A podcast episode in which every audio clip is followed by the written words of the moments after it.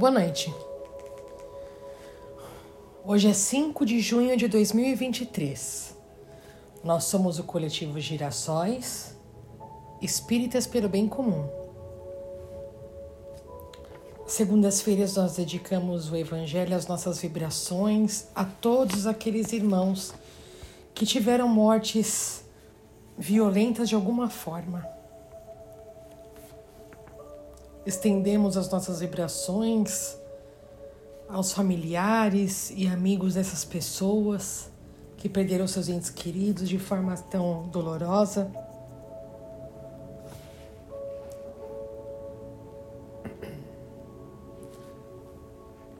Também estendemos as nossas vibrações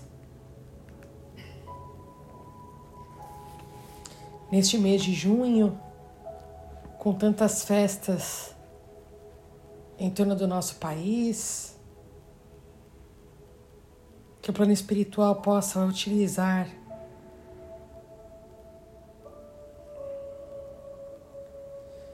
dessa exaltação aos santos, queridos em tantas religiões, espíritos protetores que passaram por este orbe terrestre,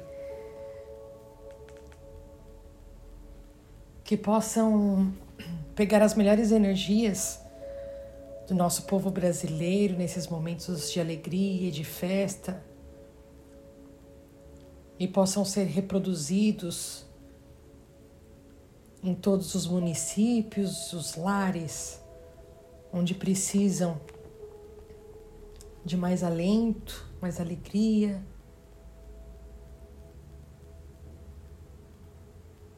Que esse sentimento tão conhecido no mundo todo que somos como um povo alegre, que possamos retomar a cada mês, nos fortalecendo, nos unindo, confiando nos desígnios de Deus, no caminhar da nossa nação, nos preparando para o segundo semestre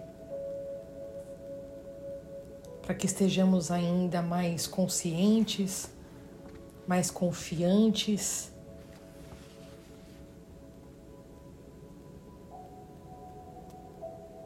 Mais unidos como o povo brasileiro. Que assim seja.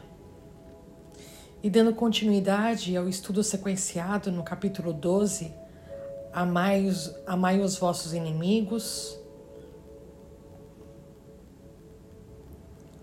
naquele trecho do Evangelho que diz: Aprendestes que foi dito, amareis vosso próximo e odiareis vossos inimigos, e eu vos digo: amai os vossos inimigos, fazei bem aquele que vos odeiam, e orai por aqueles que vos perseguem e vos caluniam. Nas instruções dos Espíritos, o item 9, a vingança, por Jules Olivier em Paris, 1862. Eles nos dizem: a vingança é o último vestígio abandonado pelos costumes bárbaros que tendem a se apagar do meio dos homens. Ela é, como um duelo, um dos últimos vestígios desses costumes selvagens sobre os quais se debatia a humanidade no início da era cristã. Por isso, a vingança é um indício certo do estado atrasado dos homens que a ela se entregam e dos espíritos que podem ainda inspirá-la. Portanto, meus amigos, esse sentimento não deve jamais fazer vibrar o coração de quem se diga e se afirme espírita. Vingar-se, vós o sabeis, é de tal modo contrário a essa prescrição do Cristo. Perdoai aos vossos inimigos que aquele que se recusa a perdoar não somente não é espírita, como não é, como não é nem mesmo cristão. A vingança é uma inspiração tanto mais funesta quanto a falsidade e a baixeza são suas companheiras assíduas. Com efeito, aquele que se entrega a essa fatal e cega paixão não se vinga quase nunca a céu aberto. Quando é o mais forte, preci, quando é o mais forte, precipita-se como um animal feroz sobre aquele a quem chama seu inimigo. Quando a visão deste vem inflamar sua paixão, sua cólera e o seu ódio. Mas o mais frequentemente ele reveste uma aparência hipócrita em dissimulando no mais profundo do seu coração os maus sentimentos que o animam. Toma caminhos escusos, segue na sombra seu inimigo sem desconfiança e espera o um momento propício para atingi-lo sem perigo. Esconde-se dele, espreitando-se, espreitando-o sem cessar. Arma-lhe emboscadas odiosas e derrama-lhe chegada a ocasião o veneno no copo. Quando seu ódio não vai até esses extremos, ele o ataca. Então, em sua honra e em suas afeições. Não recua diante da calúnia e suas insinuações pérfidas, habilmente semeadas para todos os ventos, vão crescendo pelo caminho. Por isso, quando aquele que persegue se apresenta nos lugares onde seu sopro envenenado passou, espanta-se de encontrar rostos frios onde encontrava outras vezes rostos amigos e benevolentes. Fica estupefato quando mãos que buscavam a sua se recusam a apertá-la agora. Enfim, fica aniquilado quando seus amigos mais caros e seus parentes se desviam e fogem dele. Ah, o covarde que se vinga assim é cem vezes mais culpável do que aquele que vai direto ao seu inimigo e o insulta de rosto descoberto. Para trás, pois, com esses costumes selvagens, para trás com esses usos de outro tempo. Todo espírita que pretendesse hoje ter ainda o direito de se vingar seria indigno de figurar por mais tempo na falange que tomou por divisa Fora da caridade não há salvação. Mas não, eu não poderia deter-me em semelhante ideia de que um membro da grande família espírita possa jamais no futuro ceder ao impulso da vingança de outro modo, senão para perdoar. Que assim seja. Palavras certeiras, não? Nos fazem pensar quantas vinganças, e quando digo vinganças, muitas vezes pensamos em atos estrondosos, mas e no nosso coração e nos nossos pensamentos? Esse trecho me fez pensar e muito nos últimos acontecimentos da minha vida pessoal. Então, peço que você que escuta esse áudio faça o mesmo. Complementando, como sempre, o Sermão da Montanha segundo Vedanta, no trecho que ele diz: Ouvistes o que foi dito aos antigos: Não matarás, aquele que matar será réu do juízo. E eu, porém, vos digo: todo aquele que sem motivo se encolerizar contra seu irmão será réu de juízo. Aquele que chamar a seu irmão raca será réu de sinédrio. E qualquer que lhe disser louco será réu do fogo do inferno. Não basta observar o mandamento não matarás. Mesmo o pensamento de matar, de odiar, é tão mortal quanto o próprio ato. Podemos achar que não importa o que pensemos, desde que hajamos corretamente. Mas quando chega a hora da provação, acabamos por trair-nos, porque os pensamentos controlam os atos. Na hora da provocação, se nossas mentes estão cheias de ódio, esse ódio se traduzirá em atos de violência, de destruição e de morte. Postar-nos no púlpito e falarmos sobre o amor não nos ajudará.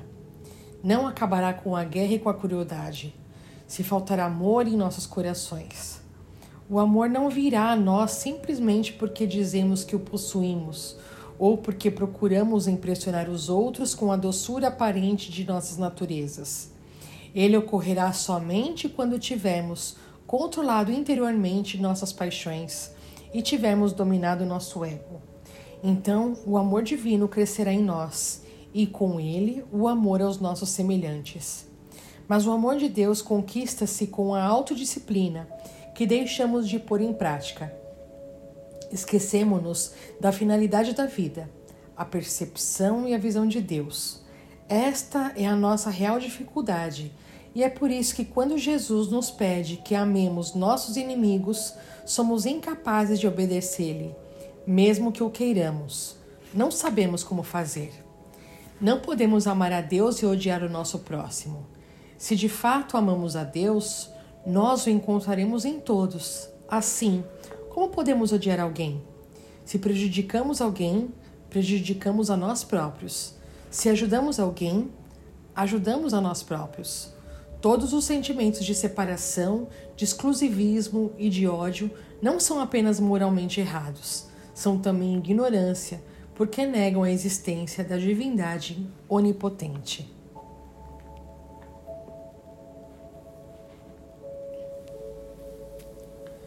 E assim nós agradecemos imensamente a espiritualidade amiga que se faz presente a todas as noites dos evangelhos, em especial a equipe espiritual do Evangelho das noites de segunda-feira.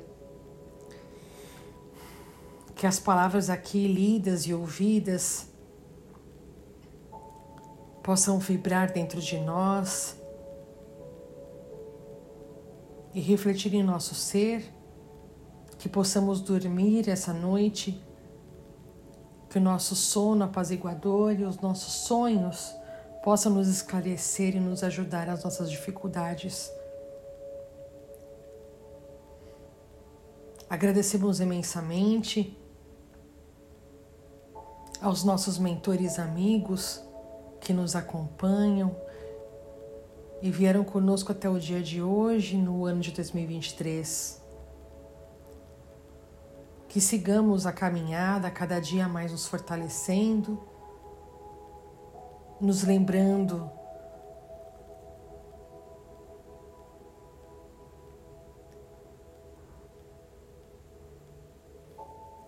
daquilo que nos foi proposto e a que nos propusemos antes de estarmos nesse planeta. E se seguimos aqui plenos, vivos, com saúde, mesmo depois de tanto tempo de pandemia, dos últimos quatro, seis anos que passamos em nosso país, é porque realmente, de fato, Jesus espera muito de nós. Que nós possamos seguir o seu caminhar, as suas lições, através das suas bem-aventuranças, os seus ensinamentos e por isso agradecemos imensamente ao nosso Mestre Jesus. Que assim seja. E nós agradecemos imensamente a você que nos escuta a cada noite e compartilha os nossos áudios.